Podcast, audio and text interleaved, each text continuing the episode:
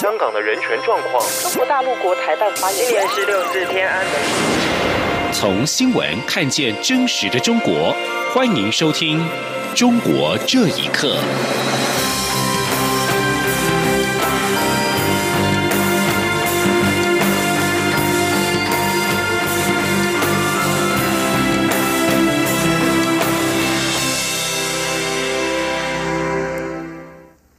各位好，欢迎收听《中国这一刻》。九合一选后，两岸议题引发了讨论。陆委会主委陈明通在今天表示，大陆政策由中央政府主管，虽乐见县市政府拼经济，但不应以政治为前提。而至于同样引起讨论的“九二共识”，陈明通则是引用民调数据指出，只有三成的受访者认为两岸之间有着“九二共识”，可见民众要的是拼经济，少谈这些政治议题。记者王兆坤的报道。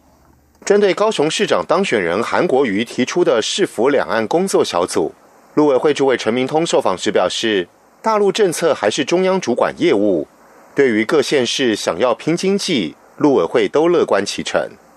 即使如此，陈明通仍强调，希望在拼经济同时，能少谈一点政治，真正为人民的生活着想。他说：“大陆政策还是一个中央的主管职务的啊，还是中央主管职务。那么这个不要以政治前提作为这个两岸的这种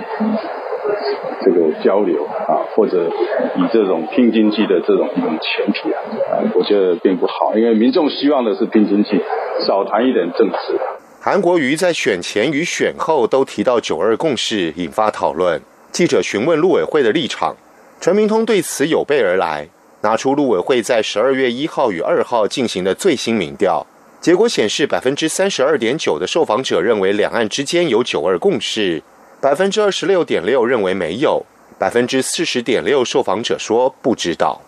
陈明通对此数据解读指出，知道“九二共识”的人并不多。他说：“所以民众要的是拼经济的，少谈这些事情的啊。”那个即即使九二共识谈了这么久，也只有三十二趴的人知道，对，呃，认为有关于九二共识是什么的问题。陈明通引述这份民调表示，两岸各自宣称代表整个中国，同意此说法的受访者是百分之八点四。中华民国代表台湾，中华人民共和国代表大陆，两岸是同一个国家，尚未统一前的两个部分。赞成此说法的是百分之二十一点七，中华民国代表台湾，中华人民共和国代表大陆，两岸是不同的两个国家，同意的是百分之四十九点四，中华人民共和国代表整个中国，包括台湾和大陆，中华民国是中华人民共和国底下的地方政府，同意的是百分之三点二。陈明通指出，这一份民调的有效样本数一千零七十份。在百分之九十五的信心水准下，正负误差百分之三。此外，对于即将登场的台北、上海双城论坛，陈明通表示，只要上海方面以举办双城论坛为由申请来台，陆委会都会给予同意。向已提出申请的陆方采线团，陆委会将尽快让对方顺利成行，让台北、上海双城论坛好好办起来。中央广播电台记者王兆坤台北采访报道：美国总统川普在二号表示，中国政府同意降低在美国生产的汽车进口到中国的关税。川普在一号跟中国国家主席习近平在阿根廷召开的二十国集团高峰会的场边举行了川习峰会，双方同意。美中贸易纷争停战九十天，美方对于中国进口到美国的两千亿美元的商品暂停调高关税。原本美国预定从明年的一月一号开始，将中国进口的两千亿美元的商品关税由百分之十提高到百分之二十五。而在美中已经同意贸易战休兵九十天的背景之下，川普在二号在推特贴文表示，中国已经同意将降低和移除现今对进口到中国的美国汽车所苛征的百分之四十的关税。而在今年七月开始，美中贸易战开打之后，美国至今已经对中国进口的两千五百亿美元商品加征关税，中国则是采取报复行动，对美国进口的一千一百亿美元商品加征关税。而其中在汽车业部分，美国对中国制汽车苛征百分之二十五的关税，全球第一大汽车市场的中国，则是对美国进口汽车苛征百分之四十的关税，作为报复性措施，跟中国对其他贸易伙伴进口的汽车苛征百分之十五的关税相比高出许多。不过，川普的推文当中并没有进一步说明中方会如何削减关税。中国基因编辑婴儿事件是持续的发烧。基因编辑宝宝主导人贺建奎团队成员曾经向一名后来退出实验的艾滋病患者保证，假如基因宝宝不健康，他们会负责处理掉。而这名选择退出实验的当事人表示，因为不健康的孩子也是一条生命，他不愿做小白鼠。请听以下的报道。深圳南方科技大学副教授贺建奎的基因编辑婴儿事件被披露之后，引发学界一片哗然。一百多名中国科学家发表了联署声明，说贺建奎行为疯狂，还对中国科学在全球的声誉和发展带来了重创。中国科技部宣布正对他的实验进行调查，而他的科研工作已经被暂停。这起事件也持续发酵。中国艾滋病公益组织白桦林全国联盟的创始人白桦日前对《新京报》表示，是他帮助贺建奎招募志愿者，而这件事演变至今到了一发不可收拾的地步，他感到自己压力非常大。他还对《三联生活周刊》说，贺建奎多次向他强调，这项研究有国家经费支持。但事后又表示，他所在的大学对他所做的实验完全不知情。而白桦的招募行动获得了两百多人响应，最终有二十对夫妇入选。除了白桦之外，一名事先同意参与实验，但最后选择退出的当事人日前也透露了更多的细节。这位化名为郑晓的艾滋病患者接受采访时说：“贺建奎团队并没有告诉他实验会使用基因编辑技术。”也没有说明，从伦理上讲，这项技术是被禁止应用在人类胚胎当中。另外一名参与的受试者也证实，贺建奎跟他们提到了基因编辑脱靶的问题，但只说基因脱靶只会导致宝宝不具备抵御艾滋病毒的能力，并没有提到会有其他的风险。郑晓曾经追问，如果他们生下了不健康的宝宝怎么办？得到的答复是叫他们不用担心。假如发生这样的问题，他们会帮忙处理掉孩子。郑晓说，自始至终他都没有见过贺建奎本人，而他最后选择退出了这个项目，是因为不健康的孩子也是一条生命，他不愿意做小白鼠。最后有七对夫妇进入了研究，贺建奎等人使用了普通体外受精技术收集卵子进行注射，其中有三十一个发育成了囊胚。贺建奎说：“除了已经出生的一对双胞胎女孩外，还有一个受试者已经怀孕。这也意味着，可能不久之后又有被基因编辑过的孩子即将出生。”央广新闻整理报道。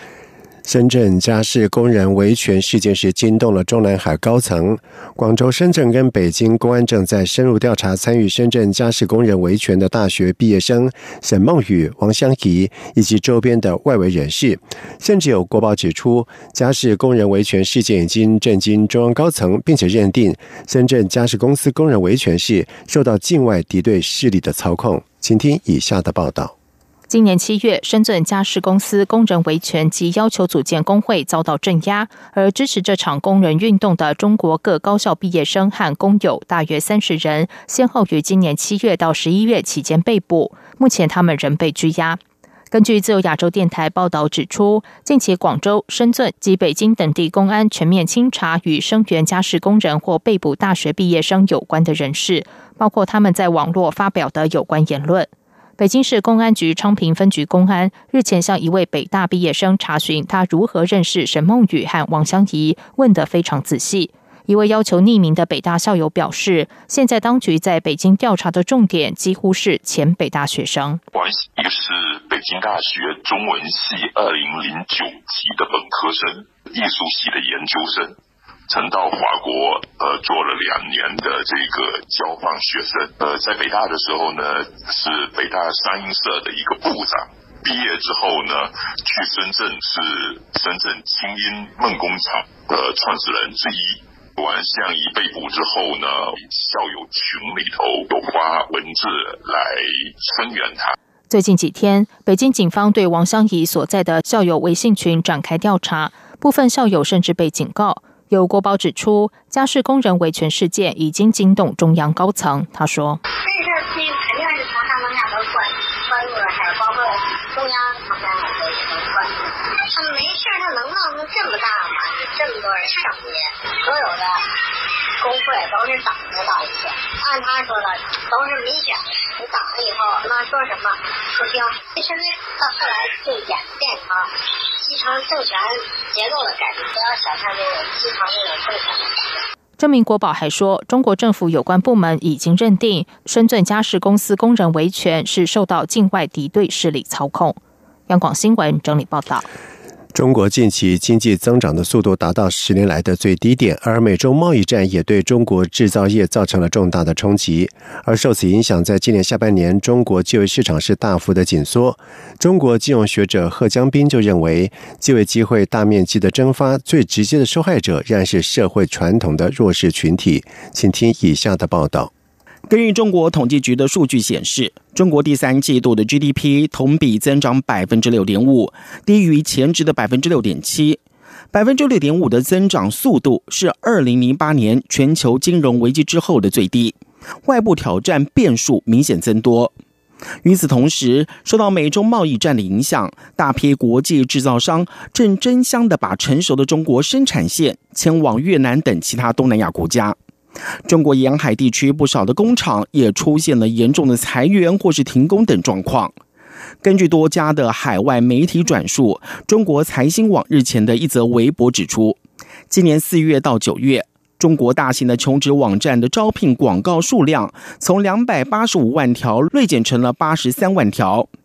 数据显示，二线城市的招聘广告消失的比例最高。从行业来看，贸易、家具家电。建筑工程等行业的招工疲软，同时五百人以下的中小企业和民营企业是减招的主力。随后，财新网的这条微博就遭到删除。不过，这些数据和今年上半年的官方数据存在着明显的差异。经济日报八月报道，中国上半年的城镇新增就业达到了七百五十二万人，创下了近年来的新高。而城镇的登记失业率第二季度末不到百分之四，也是近十年的新低。对此，长期关注中国劳工市场动向的深圳当代社会观察研究所的所长刘开明指出，中国官方发布的就业数据并不可靠。他说：“失业率呢，这个是登记才会记下来。中国因为现在的城镇里面的就业的主力是农民工，而农民工在传统上是不登记他们的。”刘开明并表示，他并不太担心中国年轻人就业越来越困难会引发社会的动荡，这和中国目前的人口结构有关。中国金融学者贺江斌认为，就业机会大面积的蒸发，最直接的受害者仍然是社会的传统弱势群体。贺江斌说：“就是那个农民工，就是制造业跟服务业这两块是最大的。农民就回家再种地啊，那没办法，现在回去的太多。”中国官媒新华网十一月二十七号的报道也透露了就业形势下行的风向。文章说，明年中国的大学毕业生预计会达到八百三十四万人，就业形势复杂严峻。央广新闻整理报道。英国金融时报在二号报道指出，中国打压穆斯林已经从新疆扩及到了宁夏，显示北京当局掌握种族以及宗教团体更趋于严厉。中国当局在去年开始在新疆展开打压，拘留至少一百万名的维吾尔族穆斯林，受到国际的谴责。中国领导高层表示，拘留是必要的处置，并且称维吾尔族穆斯林是被送进职业技能教育培训机构。随着宁夏上个礼拜和新疆签署反恐合作协议，北京当局对中国少数民族的掌控是进一步的扩大。《金融时报》并且指出，新疆和宁夏高层交流是为新疆管控手段输出宁夏铺路。而两地签署反恐合作协议之前，宁夏早已经对宗教团体严格的管控。以上，中国这一刻，谢谢收听。